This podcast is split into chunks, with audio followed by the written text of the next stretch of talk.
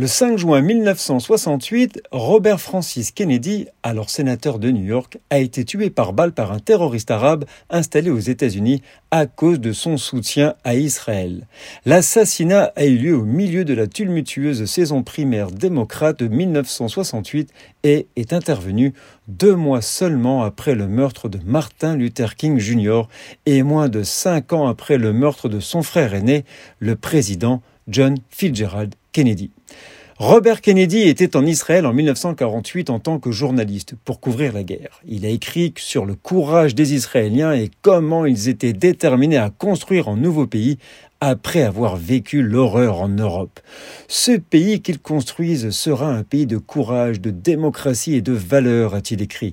Il s'est rendu compte en voyant les Israéliens que les États-Unis avaient une relation particulière avec ce pays et devaient s'assurer qu'elle restera ferme. En 1968, il se bat pour que 50 avions des chasseurs F-4 fantômes seraient livrés à l'armée israélienne, ce qui lui sera fatal.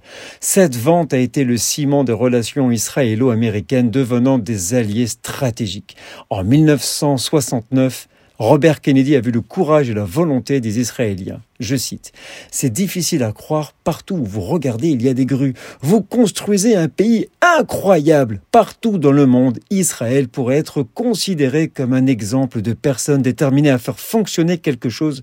C'est fabuleux. Fin de citation. Nous sommes le 5 juin.